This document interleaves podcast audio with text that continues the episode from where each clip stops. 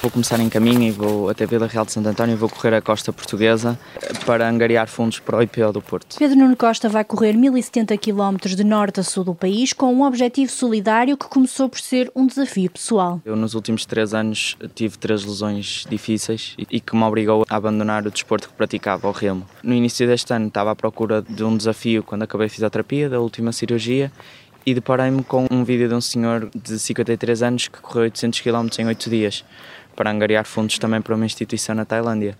E eu lembrei-me logo de fazer algo semelhante cá em Portugal e associar o IPO do Porto, porque era o que me faria sentido. A preparação começou em janeiro com o apoio do Selecionador Nacional de Triatlo e esta será a primeira experiência a sério do atleta nas corridas. A nível psicológico, se calhar vai ser mais difícil a partir de um terceiro, quarto dia, principalmente na segunda semana. No início vou apanhar ali o Alentejo com as etapas mais longas, mais calor e mais cansaço. Mas a nível físico também estou muito interessado, apesar de não ter uma competição, não ter eh, tempos de chegada, simplesmente guiar-me pelo que eu sinto e pelo que as minhas pernas se sentem acho que vai ser um desafio também físico e estou, estou motivado para isso. Sim. Acompanhar o atleta vão cinco amigos e uma equipa de profissionais com um médico, um nutricionista, um psicólogo e um fisioterapeuta. O calor vai ser um desafio e por isso todos os dias a corrida começa ainda antes do nascer do sol. Sair para a estrada às 5 da manhã a correr e normalmente a média são 80 km por dia, o que daria mais ou menos 8, 9 horas a correr ou seja, dá até à uma, duas da tarde de corrida e depois a tarde é para recuperar. O objetivo é sensibilizar as pessoas ao longo do percurso e conseguir angariar fundos para o IPO do Porto. Nós temos um site, o runningourcoast.com, em que tem lá as informações todas, tanto o trajeto como um live tracker para as pessoas me acompanharem e as pessoas podem ajudar lá. Também tem eh, informações de como doar. O percurso solidário termina a 3 de setembro em Vila Real de Santo António.